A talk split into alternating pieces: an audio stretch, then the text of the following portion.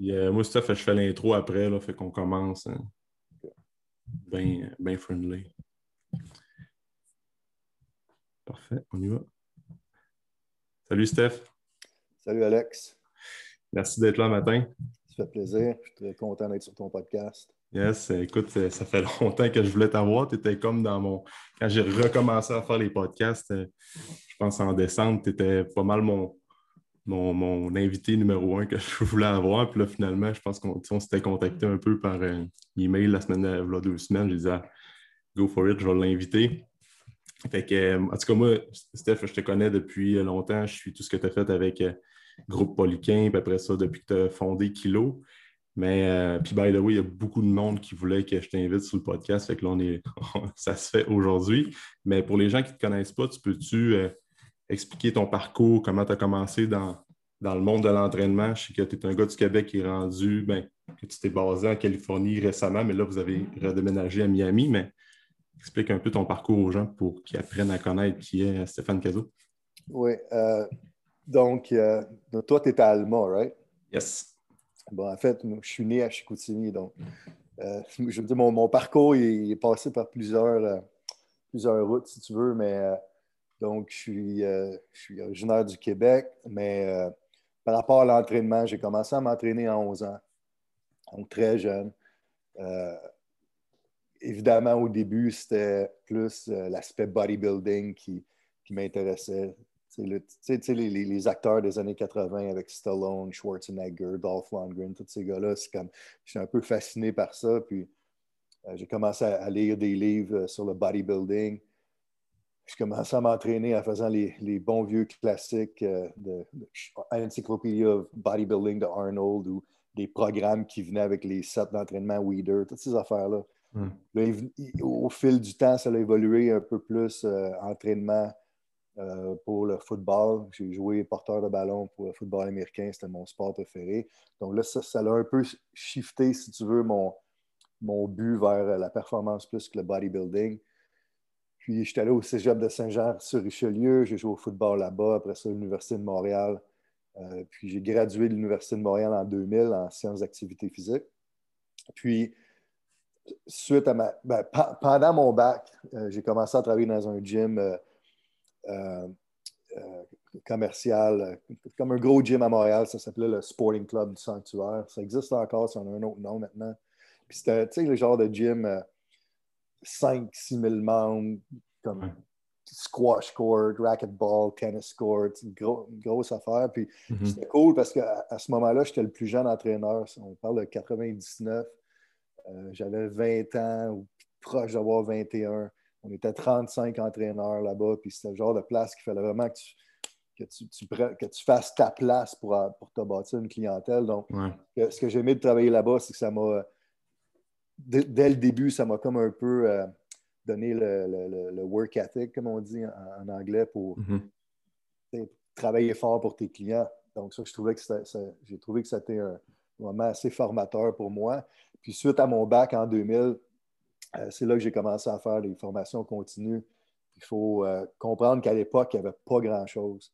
Il y avait Charles Poliquin, il y avait Eric Serrano, il y avait John Berardi qui commençait, il y avait Charlie Francis, il y avait Ian King. Donc, j'ai fait beaucoup avec eux. Puis, euh, Charles, c'est probablement celui que j'avais commencé à lire sur Charles en 95, dans Muscle Media 2000. Puis après ça, en 98, il y avait euh, Testosterone Magazine, T-Nation, qui est sorti. Puis à chaque vendredi, ils sortaient leur, euh, leur, article. Donc, Charles, j'avais déjà une compréhension de ce qu'il faisait. Donc, quand il a commencé à donner des cours, j'allais à son premier BioSig ever en 2001 à Chicago. Puis ça m'a. Il a vraiment piqué, sur ma curiosité parce que je trouvais que à l'époque, surtout, c'était celui qui avait le plus d'aspects scientifiques à son approche de, programmation. dans ces programmes, tu voyais le A1, A2, tu voyais les, temps de repos, tu voyais les tempos qui étaient trois chiffres à l'époque. Mm-hmm. Puis même le nom des exercices, c'était plus descriptif. Je trouvais ça très intéressant. Euh, donc, j'ai fait le BioSig en 2001. Après ça, j'ai commencé à faire les, euh, les PICP, les, premiers PICP, c'était pas aussi organisé que ça l'est maintenant, mais euh, c'était quand même très bon. J'ai fait PICP 1 et 2. Après ça, j'ai fait d'autres biosig. J'ai fait des consultations privées en 2001 avec lui. Donc, c'est vraiment un peu, si tu veux, celui qui m'a influencé le plus. Puis, euh, euh, en 2005, j'ai été approché par Nelson Ayotte, qui était, si tu veux, le, bras droit de Charles Poliquin dans son centre en Arizona à l'époque. Mm-hmm. donc, lui, il m'a aussi enseigné, il était avec Charles pour les PICP 1 puis 2. Puis il m'a enseigné aussi au BioSig en 2001 à Chicago. Il faisait l'aspect système d'énergie. Ce qui est arrivé, c'est qu'à l'époque, euh, Charles à Phoenix, il y avait beaucoup de ses athlètes de hockey. Ils venaient des Blues de Saint-Louis à cause de sa connexion avec Carl McInnes. Mm-hmm. Puis euh, ils, voulaient ouvrir un centre poliquin à Saint-Louis. Il y avait déjà un à Boston, il y avait déjà un à Chicago à l'époque. Ils voulaient un à Saint-Louis. Donc, Nelson, il était, Nelson était supposé, il a été envoyé, si tu veux, par Charles pour être le boss du centre à Saint-Louis. Mm-hmm. Puis Nelson, c'est lui qui m'a approché pour, euh, euh, m'engager dans, dans, leur centre là-bas. Donc, j'ai, euh, volé à Saint-Louis l'été 2005. Au mois de juillet, j'ai fait les entrevues. C'est une entrevue d'un week-end complet. ils m'ont engagé. Donc, une semaine plus tard, je suis revenu. Puis je, je, je suis retourné au Québec une semaine plus tard, je suis revenu à Saint-Louis. C'est là que j'ai commencé à entraîner des athlètes. Euh, c'était supposé être un, centre poliquin, mais finalement, il y a eu des problèmes entre Charles et le, ownership de Saint-Louis, puis ça ne s'est jamais passé. Moi, ce que je me suis dit, c'est malgré que mon but, c'est de travailler avec Charles, je me suis dit, ben, je vais quand même apprendre beaucoup du gars que ça fait cinq ans qu'il travaille avec Charles. Euh, donc, Nelson, euh, j'ai travaillé pour lui pendant un an et demi. Il m'a appris beaucoup, surtout sur les systèmes d'énergie. C'était sa spécialité. Lui, il était c'est le strength coach de, du biathlon au Canada. OK. Euh, puis euh, ensuite, Nelson, il y a eu un poste comme head, high performance director pour les Blues de Saint-Louis. Donc, à ce moment-là, André Benoît est arrivé comme directeur. Il a remplacé Nelson. C'est là que j'ai rencontré André Benoît pour la première fois. Donc, encore une fois, c'est intéressant pour moi parce qu'André, il, a été coaché par Charles en ah 86, je pense. Ah oui, c'est ça. C'est là que tu as rencontré euh, Christian aussi, je pense. Christian Thibodeau, tu oui, là, Oui, six mois après qu'André soit arrivé, Christian est arrivé. Donc, euh, euh, je travaillé avec Christian aussi. Alexandra était là aussi. Donc, je dis, c'était drôle. C'était quand même intéressant parce que tous les coachs à Saint-Louis, c'était tous des Québécois. Fait on, on, se parlait tout le temps français, puis les, les clients, ça, tu vois que ça les émergeait. Mais, c'était drôle, c'était vraiment intéressant pour moi parce que j'ai appris beaucoup là-bas. Puis c'était un centre de haute performance où, à l'époque, c'était un des premiers au, pays où tu avais les strength coach, tu avais les chiro, on avait les IV avec les infirmières. Donc, l'athlète, il venait, il pouvait aller faire un traitement de ART, il pouvait aller faire IV, acupuncture, il venait dans le gym, on l'entraînait, il retournait en haut, faisait d'autres traitements, etc., etc. Donc, c'était très, très intéressant pour les athlètes à ce niveau-là. Mm-hmm. Euh, donc, moi, mon but, je veux dire, mon sport préféré, c'était le football. Donc, euh, je me suis dit que, sachant que c'était pour être des gars de hockey au début, je me suis dit peut-être que ça va évoluer avec la NFL. Donc, évidemment, on est passé de NHL. Après ça, il y a eu NFL qui sont rentrés dans le décor. Puis ensuite, il y a eu Major League Baseball. Il y a mm-hmm. beaucoup de bouche à oreille dans, dans ce domaine-là. Euh, puis Major League Baseball, euh, ce qui été intéressant pour moi, c'est qu'en 2010, j'ai été engagé comme euh, consultant high performance, euh, high performance consultant pour le St. Louis Blues. Donc, j'ai travaillé là 2010, 2011, 2012. En 2011, ils ont gagné les séries mondiales. Donc, c'était vraiment cool de faire partie du processus, si tu veux. Puis en 2012,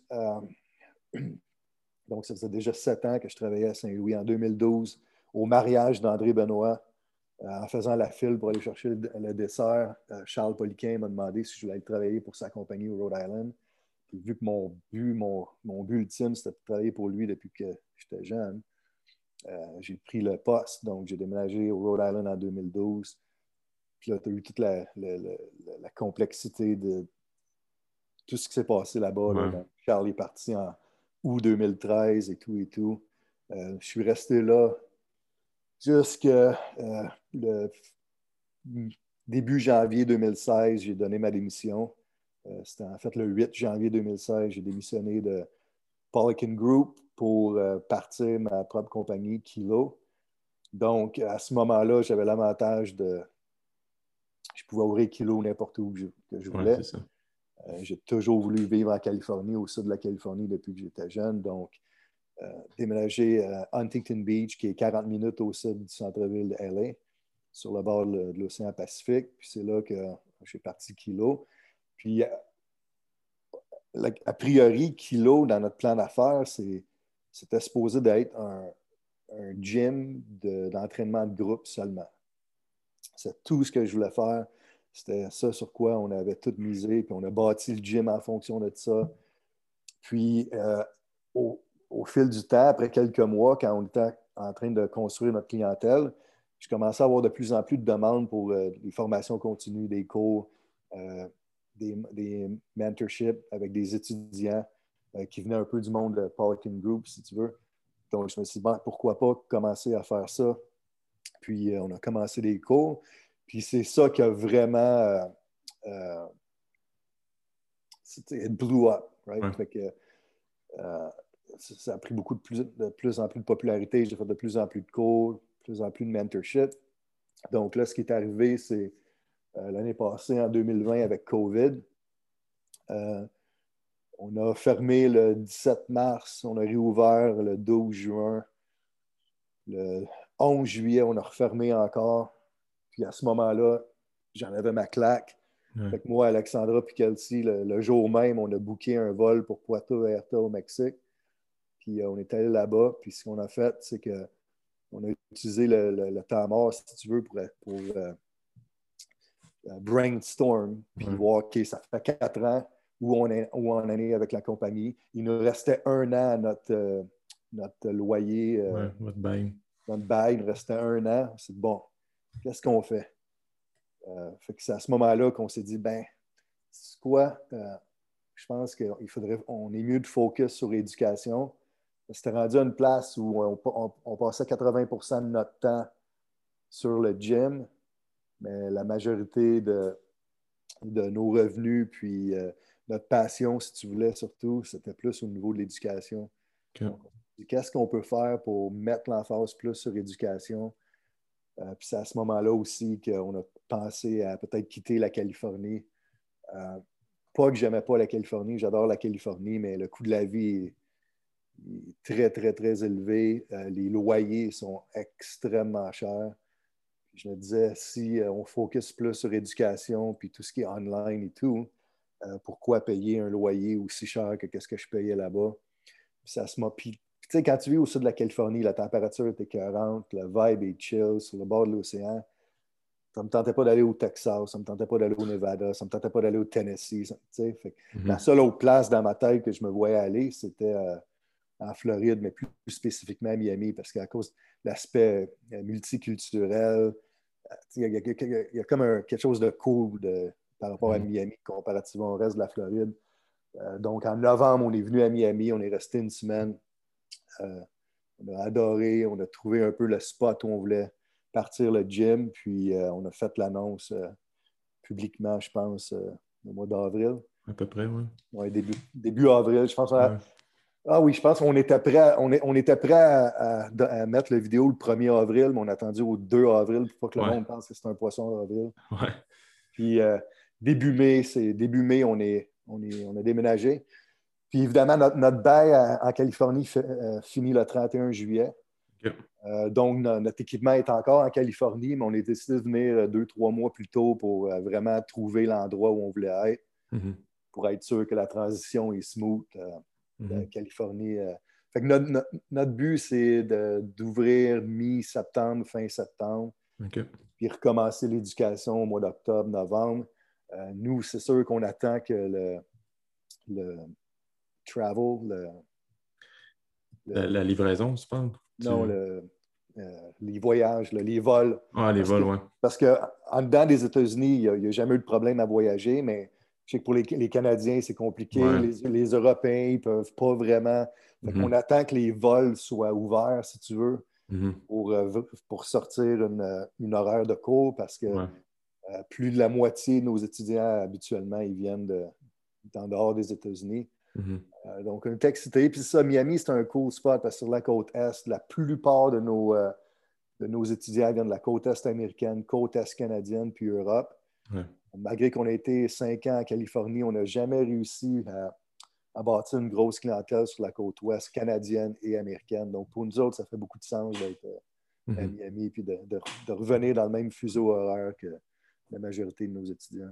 Ouais, c'est ça. Ça va être plus facile de se rendre au gym pour les formations. Le coût de la vie est moins cher aussi, j'imagine, pour les, les étudiants qui viennent euh, passer une semaine là-bas. Puis... Oui, mais évidemment, Miami, c'est le spot le plus cher en Floride, mais c'est quand même moins cher que, Ah, euh, ouais. le, sud, que le sud de la Californie. Mhm. Mhm.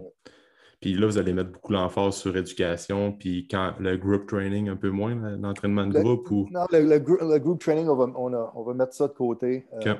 On va vraiment euh, mettre toute notre emphase sur éducation, Mhm. pro- euh, service en ligne. Euh, puis, euh, je vais quand même continuer à entraîner mes un, one-on-one, mes athlètes professionnels. Ouais. Certains euh, euh, one-on-one clés qu'on va garder, là, mais, mais sinon, c'est vraiment, on veut shifter complètement euh, l'emphase sur éducation puis en ligne. OK. Parce qu'on s'est dit, si on, si on a réussi, si on a réussi à bâtir ce qu'on a bâti en- avec 20% de notre temps, on est comme curieux de voir qu'est-ce qu'on peut faire si 100% de notre emphase est là-dessus. C'est clair. Puis plus ça va, plus vous avez des, des coachs de partout dans le monde qui viennent vous voir aussi en plus. Fait que, Ouais. C'est sûr que ça va être gagnant à long terme, là, selon moi. Que-. Cool ça, Steph. Puis euh, dans le fond, là, je voulais te, te rentrer un peu plus dans le, dans le sujet. Tu as comme, tu sais, Kilo, on pense tout de suite, ben moi, je pense tout de suite à Primate. Tu as beaucoup brandé ça euh, dans les dernières années. Tu peux-tu expliquer comme c'est quoi le- la logistique en arrière du Primate? C'est quoi les, les huit mouvements de base? Puis pourquoi euh, tu décides de mettre beaucoup l'emphase là-dessus dans ta planification d'entraînement? Puis euh, parce que je, je veux juste faire une parenthèse parce qu'on voit dans l'entraînement aujourd'hui, tu vas voir sur Instagram, sur n'importe quel réseau social, on essaie de réinventer la roue avec des, des techniques, des, des- des styles d'entraînement différents, des exercices différents. Mais rest- le, le primate, c'est vraiment la base. Fait que tu peux-tu expliquer vraiment pourquoi c'est important de mettre l'emphase sur ces mouvements-là versus euh, des tricep kickback, mettons. Que- Ouais. Euh, fait que le primate, évidemment, ça, c'est le, le- le terme marketing, si tu veux, qu'on a, Ouais. came, that we came up with en 2016. Mais euh, ce, qui- est arrivé, c'est que je pense, je pense que tu sais que, j'aime beaucoup euh, analyser Mhm. mes, mes programmes puis mes, mes, data avec l'entraînement. Puis euh, évidemment, j'ai tout le temps été un grand fan des exercices de base, Euh, des exercices multi-joint, compound. Euh, évidemment, Charles était une influence là-dessus aussi. C'est un gros fan de ces exercices-là euh, aussi. Mais ce qui est arrivé, c'est que quand j'ai commencé à vraiment analyser le, programme de mes athlètes, j'ai remarqué que ces huit exercices-là étaient vraiment mes. Tu sais, au début, je n'y pensais pas vraiment, mais c'est vraiment les exercices qui revenaient tout le temps, puis qui étaient vraiment la base des programmes d'entraînement. Puis, quand tu y penses aussi, ça, ça fait du sens, ces huit exercices-là, parce que tu as le squat, le front squat, le deadlift, qui sont probablement les trois exercices de base euh, numéro un pour le bas de corps, qui ont toutes des emphases un peu différentes, si tu veux. Mhm. Le front, le front squat, un peu plus d'emphase sur euh, le quad, le deadlift, plus d'emphase sur euh, chaîne postérieure. Le, le- le back squat, c'est un peu comme un hybride entre les deux, dans le sens où le- les glutes, hamstrings sont quand même recrutés, les quads sont recrutés. Euh, puis là, ensuite, tu as le chin-up, qui est l'exercice multijoint euh, euh, clé, si tu veux, pour le, au- le- le dos. Ouais. Là, ensuite, les quatre autres exercices, le overhead press, le incline press, le bench press, le dip. Donc, c'est quatre exercices multi-joint euh, qui travaillent les extenseurs du haut du corps à différents angles. Puis on sait que le développement de la force est très spécifique aux angles auxquels- à lesquels tu t'entraînes. Donc, pour moi, ça fait du sens que si tu regardes euh, l'être humain ou, ou- ou la, la personne qui s'entraîne, si tu le regardes comme un athlète, puis tu veux qu'il soit euh, très performant, surtout des athlètes euh, au, au point de vue de sport d'équipe, ce qui est ma spécialité, mais tu veux qu'il soit fort partout, pas seulement dans un angle précis. Donc, pour moi, d'augmenter la force sur ces quatre exercices-là fait beaucoup de sens si tu veux une force globale très mm-hmm. efficace. Si tu es un powerlifter, ton sport te demande de faire un flat bench. Mm-hmm. Donc, tu dois être fort sur le flat bench, entraîne le flat bench. Mais un linebacker au football, il faut qu'il soit fort sur plusieurs angles. Donc, tu dois entraîner les quatre mouvements si tu veux une force, un gain en force qui est plus global. Mm. Donc, pour moi, c'est pour ça que le primate a parti. C'est pour ça que je mets toujours l'emphase euh, euh, avec mes athlètes, je mets l'emphase à développer une force euh, adéquate sur ces lifts-là. Puis ensuite, l'entraînement peut évoluer, évoluer par rapport à ça. Exact. Parce que toi, tu t'es vraiment spécialisé en performance sportive dans ta carrière, puis tu t'es spécialisé beaucoup avec des athlètes ben, en sport d'équipe. Tu sais, comme on parle de hockey, euh, football aussi, MLB, des fois qui peut, qui peut rentrer un peu dans ça, mais tu as toujours dit que peu importe le sport, il faut que tu amènes l'athlète à être performant, puis justement d'être fort dans toutes les angles possibles. Ça fait partie d'une bonne planification pour la performance sportive. Oui, c'est parce que moi, j'ai jamais été un gros fan de, de euh, sport-specific training. Ouais. Euh, puis ce que je veux dire par là, c'est c'est comme quelqu'un entraîne un golfeur va essayer de faire une swing de golf avec une poulie, disons. Mm-hmm. Pour moi, ça fait aucun sens. C'est un détriment, si tu veux, euh, à l'athlète et puis son sport. Euh, ma philosophie, puis, puis, Ryan Finley, un de mes anciens collègues à Falcon Group, euh, il a dit ça une fois dans un cours, puis je trouvais que c'était tellement vrai. Il a dit, no matter what, il a dit, je vais il a dit en anglais, je vais dire en anglais, mais il a dit No matter what you think, strength training is always GPP for sport. Ce que ça veut dire, c'est que la musculation est toujours de l'entraînement préparatoire général pour un athlète. Mm-hmm. peu, importe. même, quand je fais une phase de sport spécifique, mm-hmm.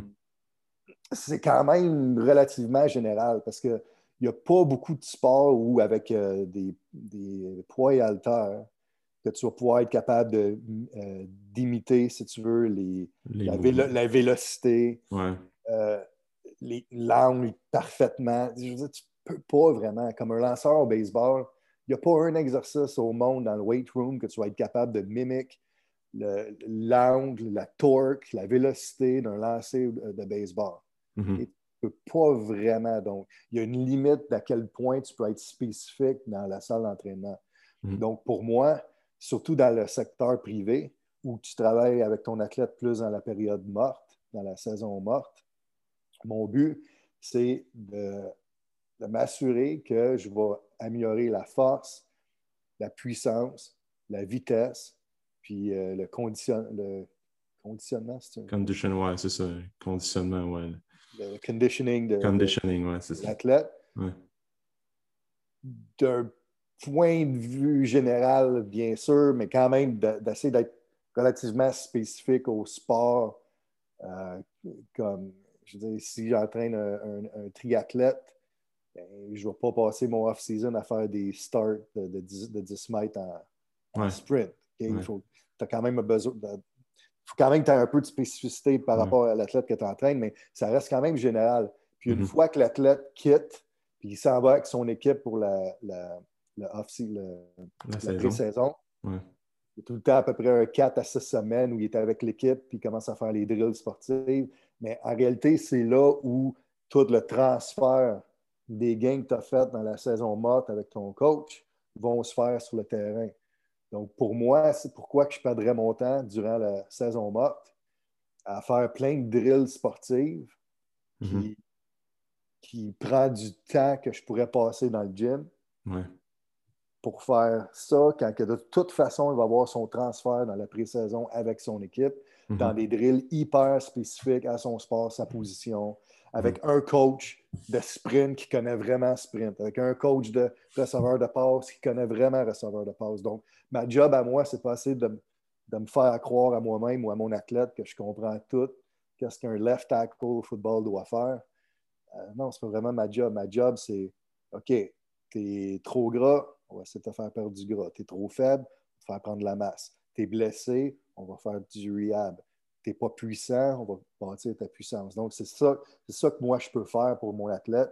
Ensuite, une fois qu'il arrive avec son équipe, bien là, il va devenir un meilleur left tackle parce qu'il y a les outils, le staff, les drills pour l'améliorer, être un meilleur left tackle. Mais s'il est plus fort, plus gros, plus cut, blablabla, est-ce qu'il a le potentiel à un meilleur left tackle? Oui. Donc, c'est pour ça que je te dis que moi, mes athlètes, je ne suis pas trop inquiète du sport qu'ils font comme tel. Mon but, c'est de m'assurer que je travaille sur leurs faiblesses. Mm que j'améliore, si tu veux, leur seuil de leur potentiel. Ah oui, c'est ça, parce que tu pas un, un, joueur de hockey, par exemple, que son squat est vraiment weak, tu améliores son squat pendant 12 semaines, puis qui fait toutes les affaires comme il faut, puis qui améliore sa composition corporelle, c'est clair qu'il va patiner plus vite ou bien qu'il va être plus explosif si le reste, justement, de la préparation, euh, comme pré-saison et tout ça, se fait adéquatement. Là, mais c'est un peu, euh, tu sais, comme on dit, puis ça, je pense que c'est toi qui m'as beaucoup mis l'emphase là-dessus, c'est que la force est la mère de toutes les qualités. Fait que dans le gym, de rendre l'athlète plus fort, en meilleure composition corporelle, en meilleure shape, c'est sûr que ça va avoir des effets sur son sport. Tu sais un exemple, j'ai entraîné un, joueur de la, Ligue nationale de hockey, un, All-Star player, un joueur là, de étoile. C'était qui? Hein, ah, je ne pense pas que je peux dire. OK. Garde ça secret. Il n'était même pas capable de faire 5 push-ups. Ouais. tu m'avais dit non, je pense, euh, en formation. Mais ouais, continue. Il n'est pas capable de faire 5 push-ups. Donc, malgré que c'est un athlète élite, étoile de la Ligue nationale de hockey. Il avait 32 ans à l'époque, whatever. Mhm. Est-ce que moi, dans, sa préparation saison morte, est-ce que je vais faire euh, du contrast training, bla, bla, bla, ou que je vais essayer juste de le rendre plus fort sur ses ouais. distanceurs? Mhm. tu sais, des fois, les, gens, ils ne se rendent pas compte que même quand on entraîne des athlètes de haut niveau, des fois, tu regardes le programme que j'écris sur euh, papier, puis tu dis, ben là, c'est donc bien simple. Oui, mais c'est là que l'athlète est. il a juste besoin de ça. Tu n'as pas besoin d'être fancy et cute avec tes programmes quand l'athlète est à un niveau où que faire un simple dumbbell press mm. va avoir le plus grand impact sur sa performance. Mm. Même si c'est un joueur qui a comme 10-12 ans d'expérience dans la ligue puis que comme tu dis, c'est un joueur étoile, mais ça reste que tu peux être super bon dans ton sport, mais dans, dans weight room, dans, la salle de sport, tu es comme complètement un autre niveau. Fait que c'est commencer par les bases. Il y a une grosse différence entre être un athlète de haut niveau dans un sport puis ton habileté à performer dans la salle d'entraînement. C'est ah complètement différent. Hmm. Donc, en fait, il y a certains athlètes, surtout dans les sports comme hockey puis baseball, moins foot parce que au football américain, l'entraînement, ils ont commencé il y avait 13 ans, 14 ans. Mm-hmm. il faut pratiquement que tu les traites comme des débutants dans la salle d'entraînement. Mm. Mm. Ah oui, c'est ça, exact. Puis, le, pour faire un lien par rapport à ça, il y a beaucoup de monde qui parle de. C'est ça la grosse différence aussi entre l'entraînement pour la performance sportive puis l'entraînement pour le uniquement bodybuilding, prise de masse. souvent, c'est. Quoi les points, les, grandes lignes là-dedans, la différence entre les deux selon toi? C'est comme oui, l'entraînement, on entraîne plus. Euh, comme tu vas voir quelqu'un qui vient te voir pour euh, entraîner, être plus performant dans un sport avant sa saison, puis quelqu'un qui vient te voir pour 12 semaines pour l'hypertrophie uniquement. Comment tu approches ça différemment pour, pour les deux, euh, on a parlé beaucoup de performance sportive, mais pour la prise de masse musculaire, c'est la grosse différence. Euh, écoute, il faut que tu comprennes que moi, je vois une différence entre prise de masse musculaire puis t'entraîner pour euh, une compétition en bodybuilding. Ce, que, je veux dire par là, c'est que, tu sais, des fois, tu vas avoir un client qui va venir te voir, puis il fait 5 pieds 8, 150 livres, disons. Puis il veut prendre la masse. Bon, à ce moment-là, est-ce que j'ai besoin de traiter ce client-là comme un bodybuilder ou j'ai juste besoin qu'il devienne plus fort et qu'il prenne de la masse? Mm-hmm. de la masse en général. Mm-hmm. Donc, cette personne-là, je vais peut-être l'entraîner un peu plus du même sens que j'entraîne mes athlètes, euh, dans le sens où je veux essayer qu'il soit plus fort, plus gros dans plein d'angles différents.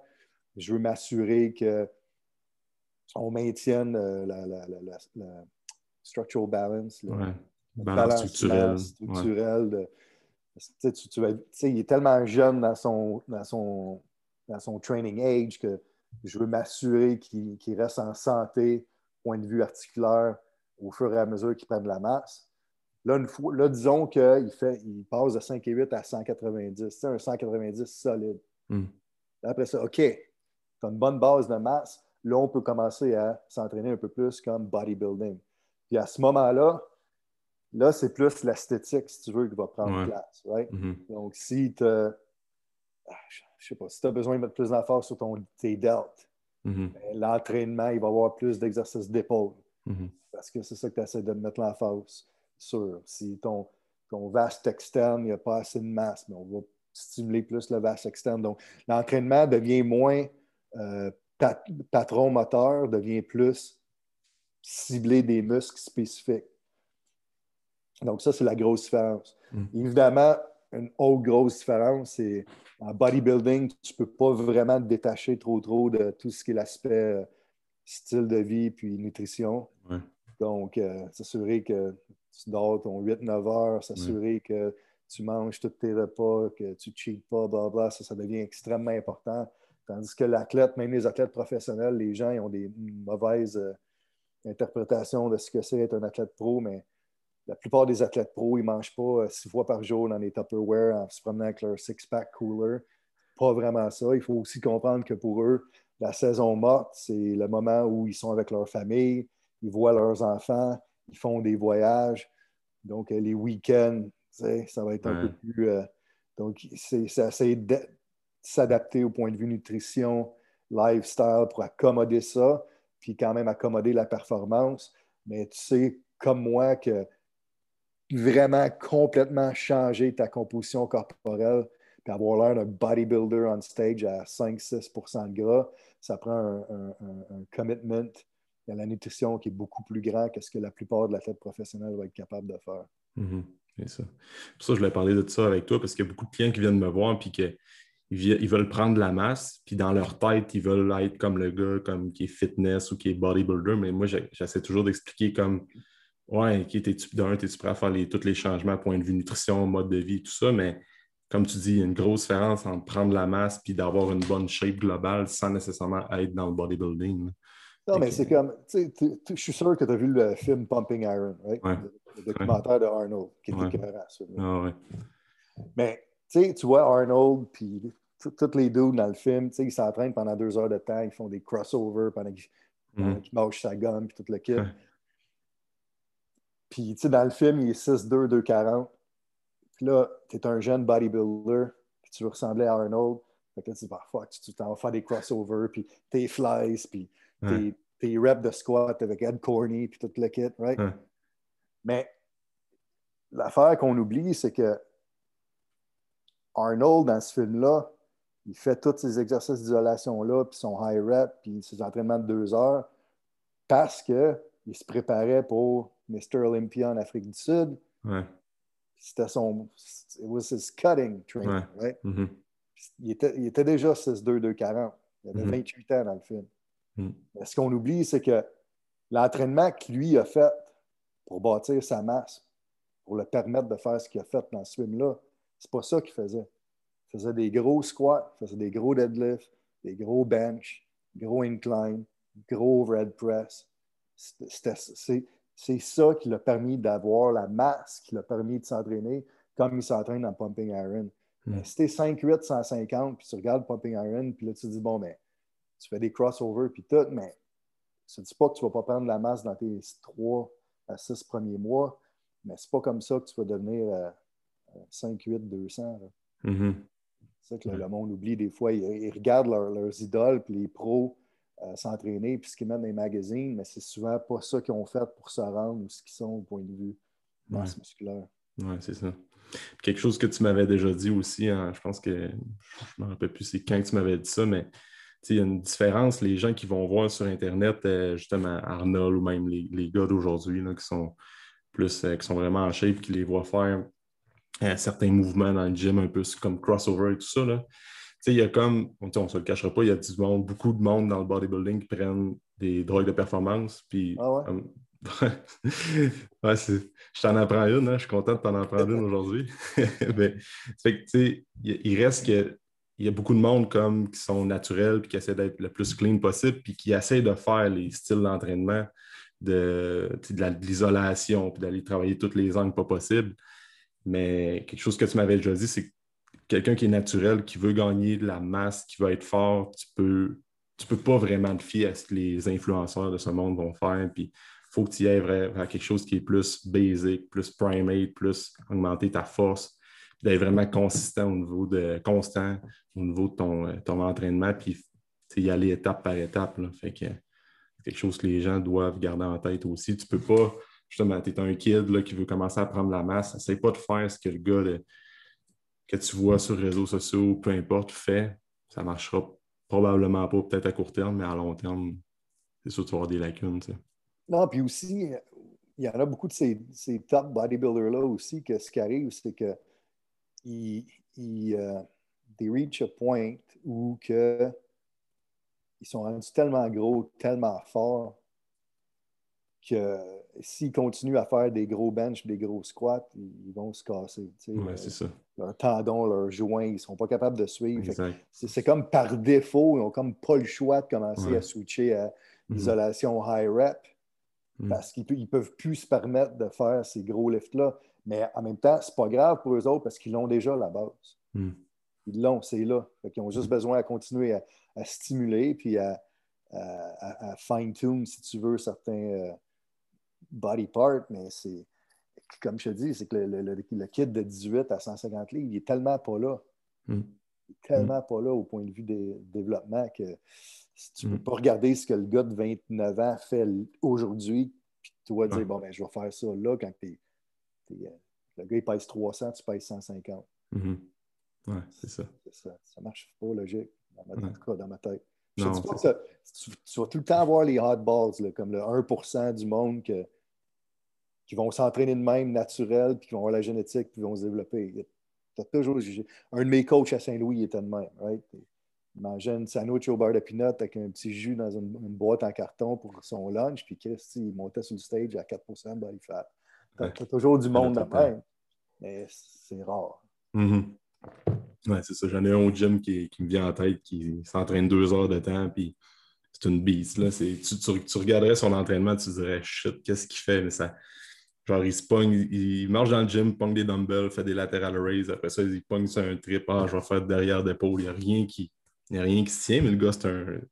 L'affaire, c'est qu'il est tellement. Il va tellement chercher l'échec maximum, il est tellement intense et dédié dans son entraînement que ce qu'il fait, ça marche. Puis ça, c'est le 1% du gym dans lequel je suis, mais il y a quand même ça aussi qui est important à garder en tête. Tu as bien beau avoir la meilleure planification d'entraînement, la meilleure structure de gym, mais si tu ne vas pas à 100% que tu es capable de donner ou vraiment mettre de l'intensité dans, ton entraînement, ben, c'est sûr qu'à un moment donné, ça va.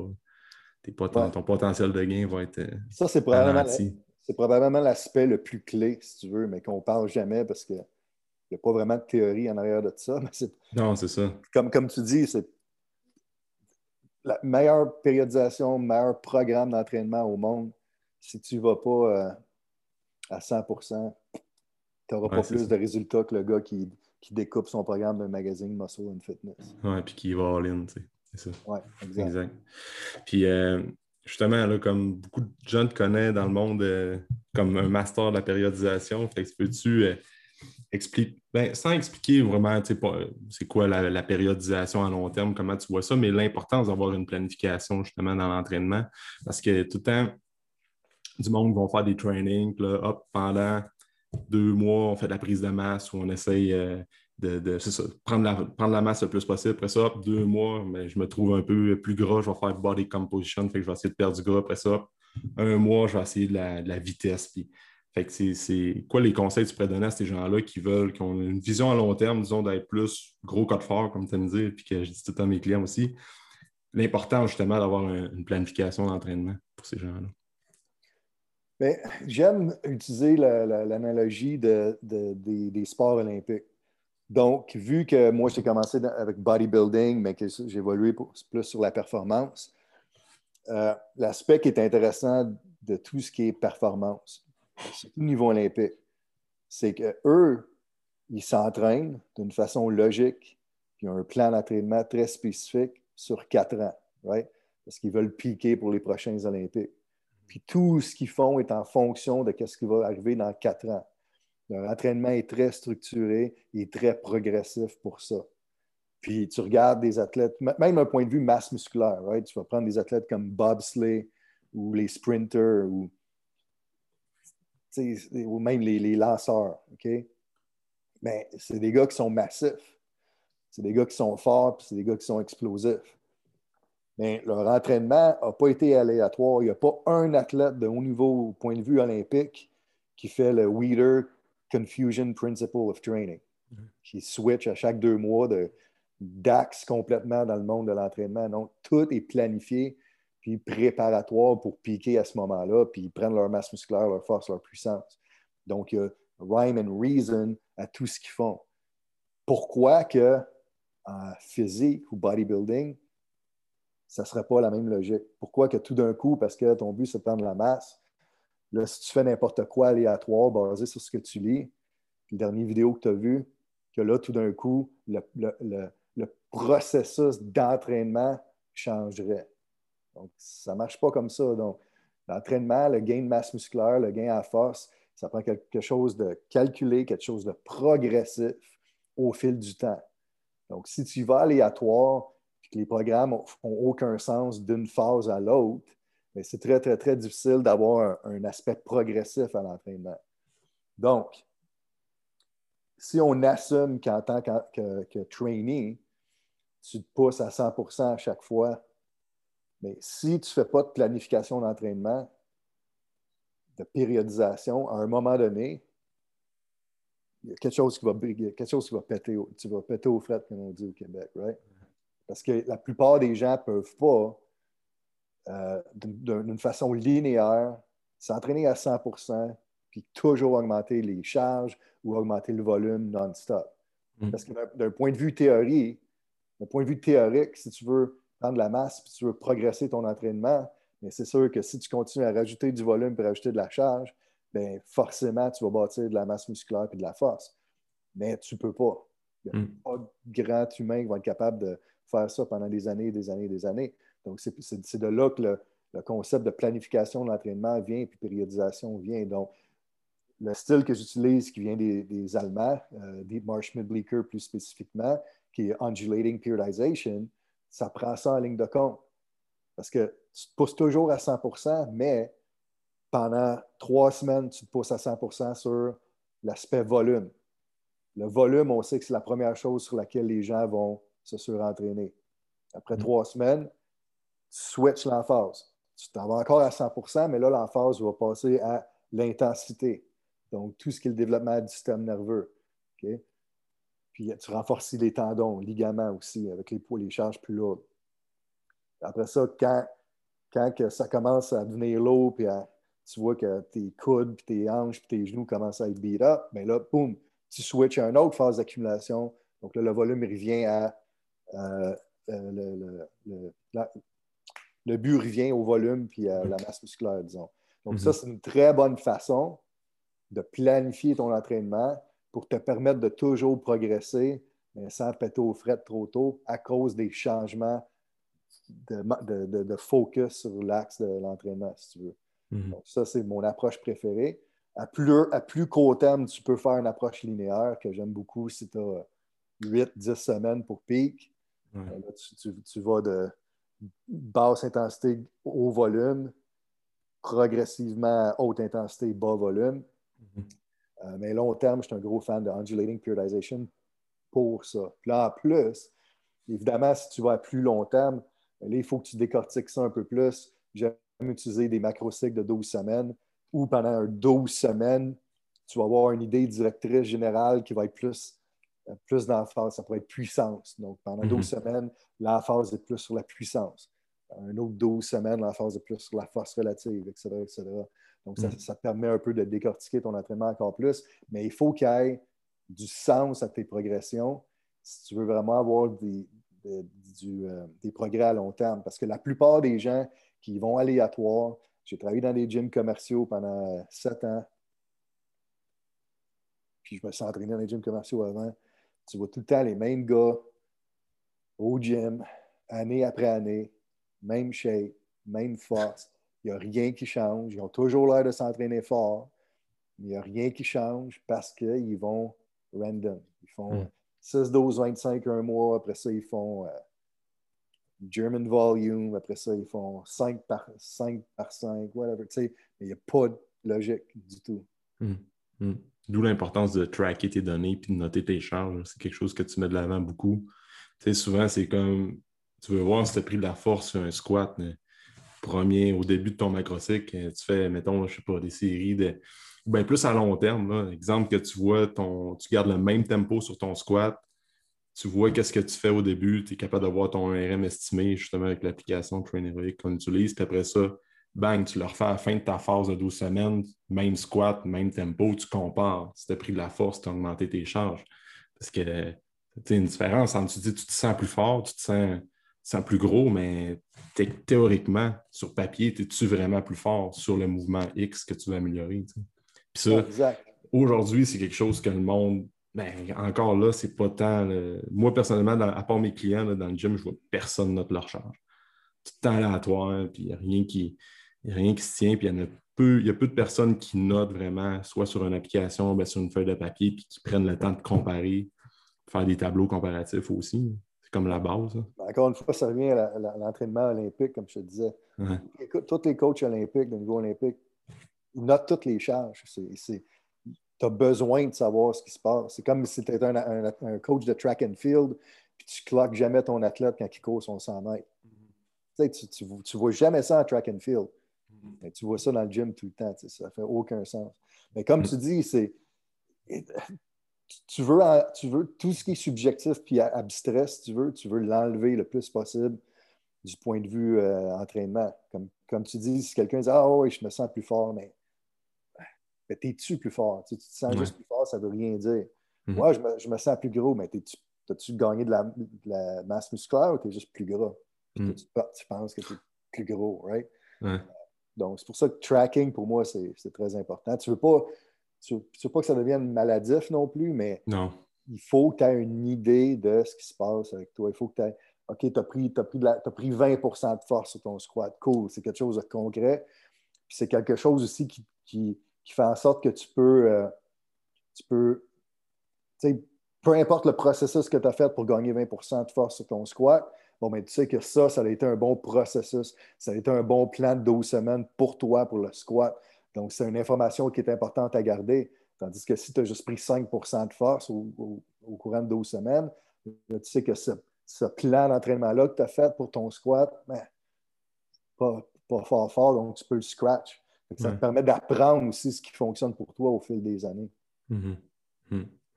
Puis, euh, ça, ça c'est comme une erreur commune qu'on voit souvent dans les gyms. tu vois-tu d'autres erreurs comme que les gens font? Ben, quand tu étais dans les gyms commerciaux, ben, avec les gens que tu entraînes en ligne, que les gens font dans leur entraînement qui peuvent nuire à leur progrès sans comme une ou deux, un ou deux exemples comme ça. Tu beaucoup les, les, tempos qu'on met beaucoup de l'avant.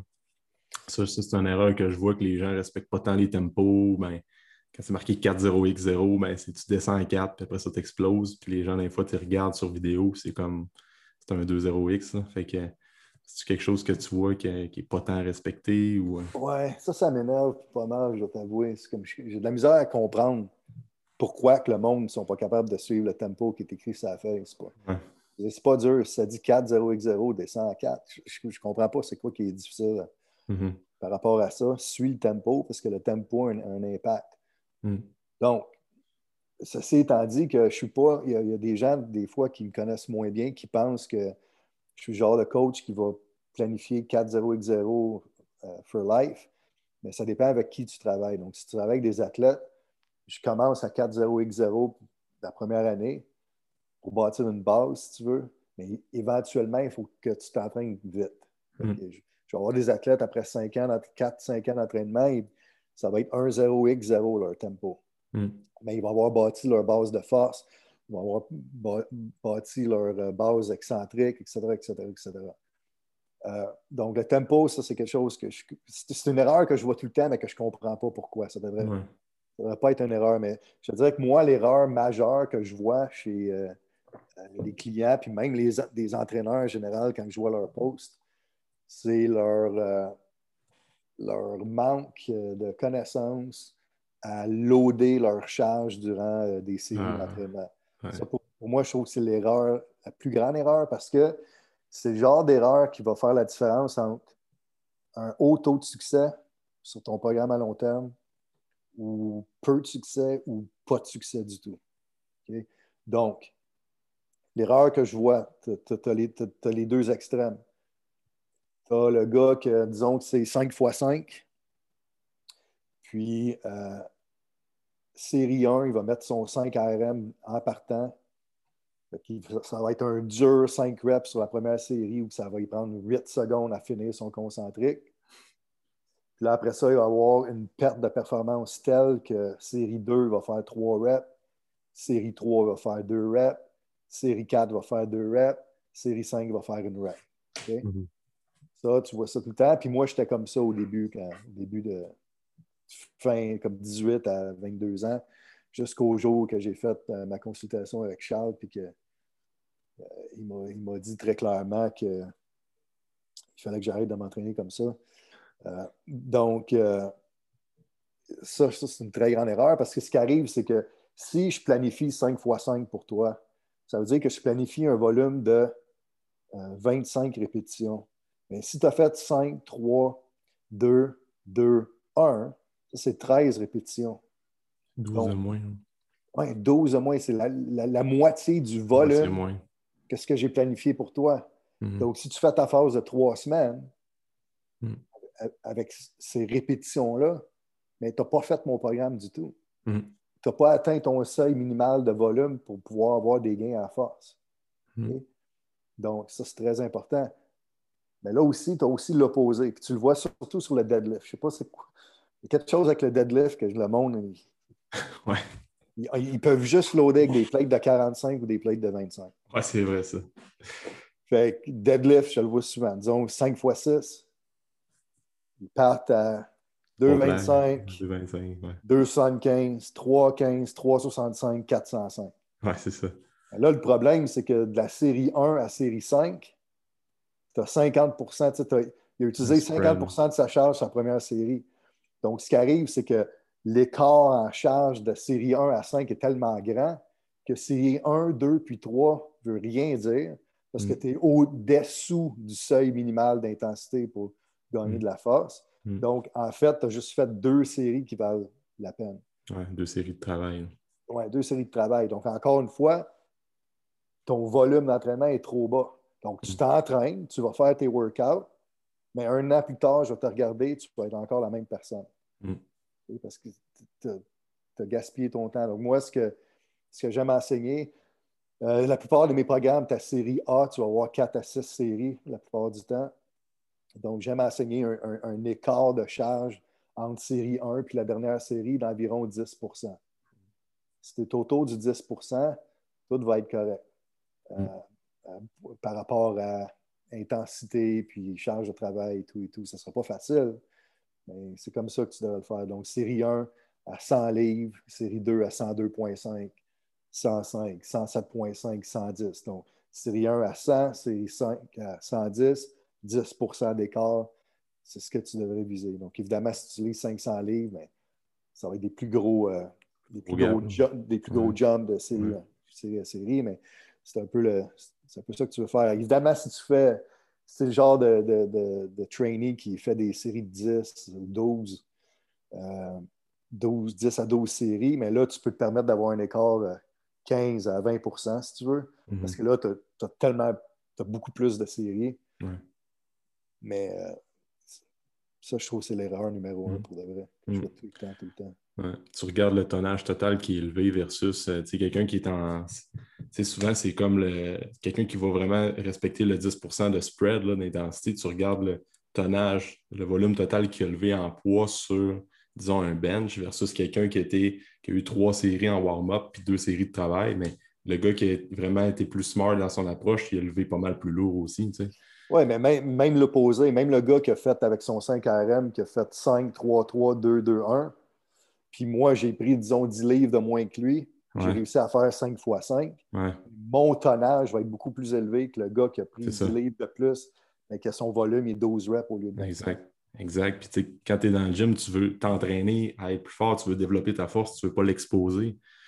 Exact. Tu peux pas, à, moins de faire du powerlifting ou ben, de temps en temps, tu es comme là, ça fait, je sais pas, euh, deux ou trois macrocycles, tu veux vraiment tester tes 1RM, mais sinon, tu es là au gym pour développer ta force, pas l'exposer aux gens. Fait que tu es bien mieux d'y aller d'une approche un peu plus euh, intelligente avec un spread de 10% Non, exact. Même euh, comme à 35 minutes d'où je suis présentement, euh, tu as Brandon Marshall, je ne sais pas si tu le connais, c'est un ancien joueur de la NFL, il était receveur de passe. Ouais, ouais, c'est une il a, il, a, il a, ouvert son, un centre d'entraînement pour athlètes, ça s'appelle House of Athletes. Mm. Aller visiter, c'est assez trippant. C'est comme si jamais tu viens, là, il faut que tu ailles voir cette, place-là. Euh, mais ça a coûté à peu près 10 millions pour bâtir la bâtisse et tout le kit. Mais même eux, comme je te dis, ils entraînent surtout des athlètes euh, collégiales puis professionnels. Mais c'est un peu la même approche que, que, moi, dans le sens qu'ils font leur, leur phase sont 12 semaines. Puis ils s'entraînent pour s'entraîner, mais ils piquent juste, ils font vraiment juste le all out puis pique le 1RM à chaque 12 semaines. Hmm. C'est exactement comme tu as dit, tu n'exposes pas ton max à chaque hmm. séance, tu entraînes ton max, puis à un hmm. moment donné, tu peux le tester. comme à 12 semaines, that's fine, c'est une bonne fréquence. Là, tu peux le tester. Là tu, là, tu peux traiter ça comme une compétition si tu veux, mais pas, pas chaque workout. Non, c'est ça. Tu, vas, tu vas juste avoir de la misère à récupérer aussi sur le long terme quand tu fais ça à chaque workout. Puis plus de chances de te blesser également. exact, exact. J'avais, j'avais 20, 22 ans là, quand je faisais ça, puis j'étais, toujours drainé, puis mon, mon, mon, progrès était tellement lent. C'est vraiment juste quand j'ai changé ce focus-là que tout a changé. Oui, exact. Hey Steph, euh, pour finir, je veux juste t'entendre parler, tu n'es pas obligé d'élaborer vraiment, mais c'est quelque chose qu'on ne t'entend pas souvent parler, puis j'ai toujours aimé euh, l'approche que tu avais par rapport à nutrition. Tu sais, comment tu, les gens que, tu coaches, là, comme moi, que tu m'entraînes, puis qui veulent juste avoir une bonne santé puis être performant au gym, c'est quoi les grandes lignes, ben, ta vision un peu de la nutrition aujourd'hui avec tout ce qu'on entend? parce que je sais que tu as quand même beaucoup de connaissances à ce niveau-là, mais c'est pas quelque chose qu'on entend souvent parler euh, de ta part dans des podcasts, mais juste euh, comment tu vois ça aujourd'hui en 2021 avec tous les styles alimentaires qui existent puis tous les trends alimentaires? Oui. Euh, mais avant que je parle de nutrition, je veux juste euh, m'assurer à tes auditeurs que je ne suis pas un expert en nutrition. Non, c'est ça. Euh, comme, comme, tu dis, j'ai mes idées puis, et tout et tout, mais je ne suis pas un expert, c'est pour ça que je n'en parle pas. par contre, je, je, vais, je, vais, aborder la nutrition plus avec mes athlètes one-on-one que je vois live, mm-hmm. parce que je trouve ça un peu plus facile à contrôler, puis surtout avec, avec mes athlètes.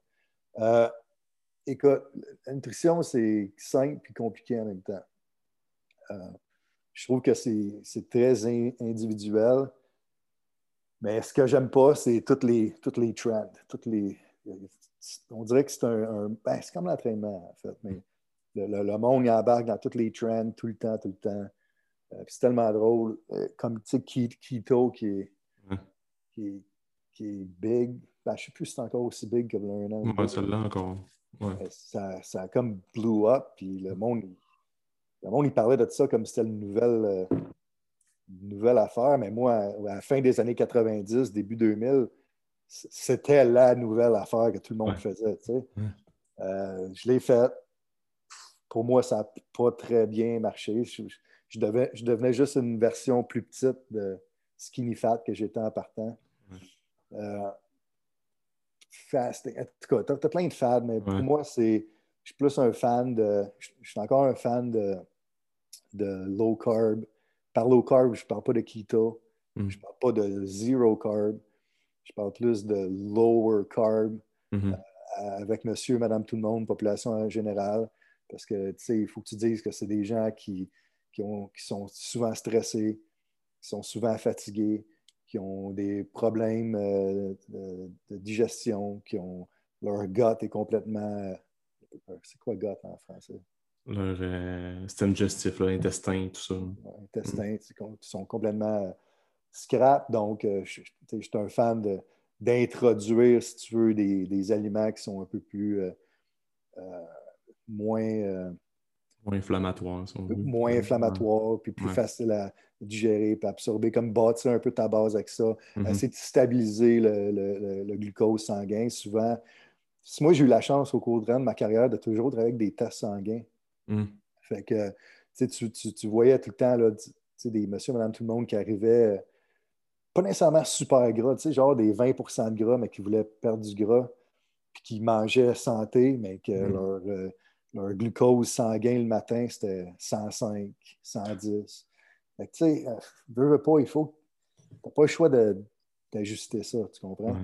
Euh, donc, j'aime cette approche-là au début, puis au fil du temps, tu introduis un peu plus de, glucides. Les athlètes, euh, ça va dépendre un peu de leur masse musculaire, ça va dépendre de leur pourcentage de gras, ça va dépendre de leur charge de travail. Euh, le, nombre de, le nombre de repas, ça va changer beaucoup de, dépendamment de quel genre de clientèle. si tu es monsieur, madame, tout le monde, je vais être un fan de trois repas par jour. C'est plus simple, c'est plus accessible. Hmm. Euh, tu essaies de bâtir une, régularité, si tu veux, avec leur déjeuner, les soupers. Euh, mais les athlètes qui ont besoin de gagner de la masse musculaire, évidemment, vont avoir plus de repas, quatre, cinq, des fois six, dépendamment de combien de masse qu'ils ont besoin de prendre. Tout simplement parce que à, ce moment-là, tu ne peux pas. Euh, Dr. Lemon a un, bon talk là-dessus sur les protéines mais tu ne veux pas nécessairement. Euh, tu sais, disons que tu pèses 250 livres, puis que tu donnes comme target de protéines 250 grammes, mais que tu manges juste, disons, deux repas. Ben, ça ne sera pas très, très efficace de manger 125 grammes de protéines sur deux repas. Non, seulement, non seulement c'est une tonne de, de bouffe, mais c'est comme au point de vue synthèse de protéines, c'est pas très, très efficace. C'est pas que tu ne vas mm-hmm. pas absorber ton 125 grammes, c'est juste que tu perds beaucoup d'efficacité. Donc là, je vais aimer plus, disons, avoir 5 euh, repas, repas de 50 grammes mm-hmm. au lieu de 2 repas de 125 grammes. C'est plus mm-hmm. pour ça. Euh, mais sinon, je veux dire, nutrition. Pour moi, nutrition, c'est plus une question de le faire. Ouais, c'est ça. Même, même, si ton, même, si ton, plan n'est pas parfait, même si ton plan n'est pas cutting edge, euh, la plupart des, des, gens essaient de rendre ça compliqué et d'avoir la, l'information la plus récente, puis la, bouffe la plus parfaite, puis tout, mm-hmm. tout, mais ils suivent leur diète deux jours sur sept. Euh, c'est ça. Ils, sautent des repas le trois quarts du temps. Je veux dire, ça sert à quoi? Mm. C'est quelque chose d'un peu moins parfait, mais que tu es capable de vraiment faire, puis de, rester sur le plan pendant une période mm. X, pour moi, c'est mm. ça qui est le plus important. Ouais c'est ça, j'étais curieux de t'entendre là-dessus parce que tu m'en avais déjà parlé vaguement de même. C'est vraiment ça que tu prônais, comme l'alimentation parfaite, c'est elle que les gens vont être capables de suivre selon leur mode de vie. Puis c'est vraiment la constance qui fait une différence. Puis pas d'aller un peu comme dans l'entraînement, un peu. tu, le vois, tu le vois comme essayer de garder ça simple, pas trop de casser la tête puis de vraiment suivre une structure à long terme. C'est ça qui fait une différence. Comme Moi, ce que, je trouve, ce que, je trouve, le plus difficile, pour être honnête avec toi, c'est le, le, lifestyle de la société d'aujourd'hui. oui, c'est ça. Mes, mes parents, c'est des baby boomers. je trouve qu'ils voient les choses un peu différentes, dans le sens où mes parents, toute ma vie, puis même aujourd'hui, ils sont les deux retraités. Puis, ils mangent au restaurant peut-être, fuck, 5 à 10 fois par année. Hum. Mm. Le reste du temps, ils font leur propre bouffe. Mm. Tout le temps, tout le temps, tout le temps. Mes deux parents, c'est des, des cure-dents. Mais la plupart des gens, nous autres, euh, ben, pas nous autres, je suis plus vieux que toi, mais génération X, mm. puis beaucoup plus millennial, puis encore plus euh, Gen Z, tabarnak, eux autres, pratiquement tout leur repas, c'est au resto. Oui, c'est ça. C'est ça la grosse différence. Fait qu'à un moment donné, tu as, beau essayer de. C'est pour ça que je suis. C'est pour ça que j'aime les suppléments, parce que je trouve que c'est la seule affaire que que je peux avoir plus de contrôle. Parce que le, le, le, le, flow de 20 ans, Gen Z, que lui, il ne jamais, il jamais, il sait même pas comment se faire des œufs. lui, c'est euh, un McMuffin pour déjeuner, un sandwich au deli sur le bord de la job pour dîner, puis un take-out le soir. Je dis que, tu sais, j'ai beau lui dire, ah, favorise protéines, légumes. ça. ça. va être des protéines, légumes, quoi, cuits dans du gras végétal avec full sell, puis plein de crap. C'est comme. C'est tellement déplacé de. Essayer d'enseigner à ces gens-là de non, non, non, on va, va à l'épicerie, va chez Costco en fin de semaine, puis prépare toute ta bouffe pendant une semaine. Mm. on dirait que moi, je suis chanceux parce que tous mes clients en ligne, 100% de mes clients en ligne, c'est des entraîneurs. Mm. C'est plus dans eux, si tu veux, de faire mm. le, meal prep, puis tout et tout et tout. Mais quand tu parles à monsieur, madame, tout le monde, c'est pas, évident. C'est un autre monde. Euh, puis, tu sais, même si tu dis, bon, ben, prends le meilleur choix de Chipotle, mais OK, mais c'est quand même pas, euh, quand même pas sa coche. Là. Mm. Il y a un, de mes collègues, euh, un de mes collègues a fait une petite expérience. Il a, acheté un, bol. Là, y a-t-il Chipotle au Québec? Est-ce que vous avez ça? Non. Comment? Chipotle. C-H-I-P-O-T-L. Ah, OK. C'est un genre de un fast food clean mexicain. Tu sais, si tu veux, ils font des, des burritos, puis des mm. genres de, bowls où tu as du riz, puis des beans, puis du poulet, whatever. C'est super populaire ici parce que le monde dit que c'est santé. Mais il a, il a acheté, il a, acheté quatre bowls de la même affaire, puis il a comme décortiqué, puis il a, il a, mesuré, puis il a pesé toutes les affaires pour voir comment il fitait avec les calories. Puis tu sais, la, la, la variance de qu'est-ce qu'ils disent que les calories sont. Versus ce qui était. Versus ce qui était, c'est une différence de 400 calories entre le bol le plus petit et le bol le plus gros. C'est sur un repas qui était supposé être 900 calories. c'est, une grosse variance. même, même, si tu te fies là-dessus pour essayer de suivre ton, ton plan alimentaire, c'est pas toujours évident. Oui, c'est ça. C'est vrai, exact. Ah, c'est sûr. Ah, il y a ça aussi avec les repas là, qui disent les, les, les take-out et les restos. Là, tu ne peux pas vraiment te fier à 100% avec les portions. Puis... Ouais, puis même, même l'huile, tu sais, même, ils, font, ils, ils, cuisent leur riz, mais, mais comment, comment de cuillerée d'huile qu'ils mettent dans leur riz? Ouais, c'est ça. Je sais pas. En tout cas. Exact. exact. Non. C'était cool, Steph, comme euh, discussion. Merci d'avoir été là. Pas de toi, man. Ça fait euh, plaisir. Yes, puis euh, où est-ce que les gens peuvent te suivre pour euh, justement suivre Kilo, euh, te suivre toi personnellement sur réseaux sociaux ou bien site web? on a notre site web qui est kilostrengthsociety.com. On a Facebook du même nom. On a Instagram du même nom. J'ai aussi ma page personnelle sur Instagram, stéphane.caso. Je n'ai pas posté depuis mars 2020, mais je, vais recommencer bientôt. Uh-huh. mais c'est ça. Parfait, exact. Mais je vais mettre les liens là, dans la description du podcast, comme d'habitude. Parfait. Yes. Merci d'avoir été là, Steph. Pas de toi, même plaisir. Yes.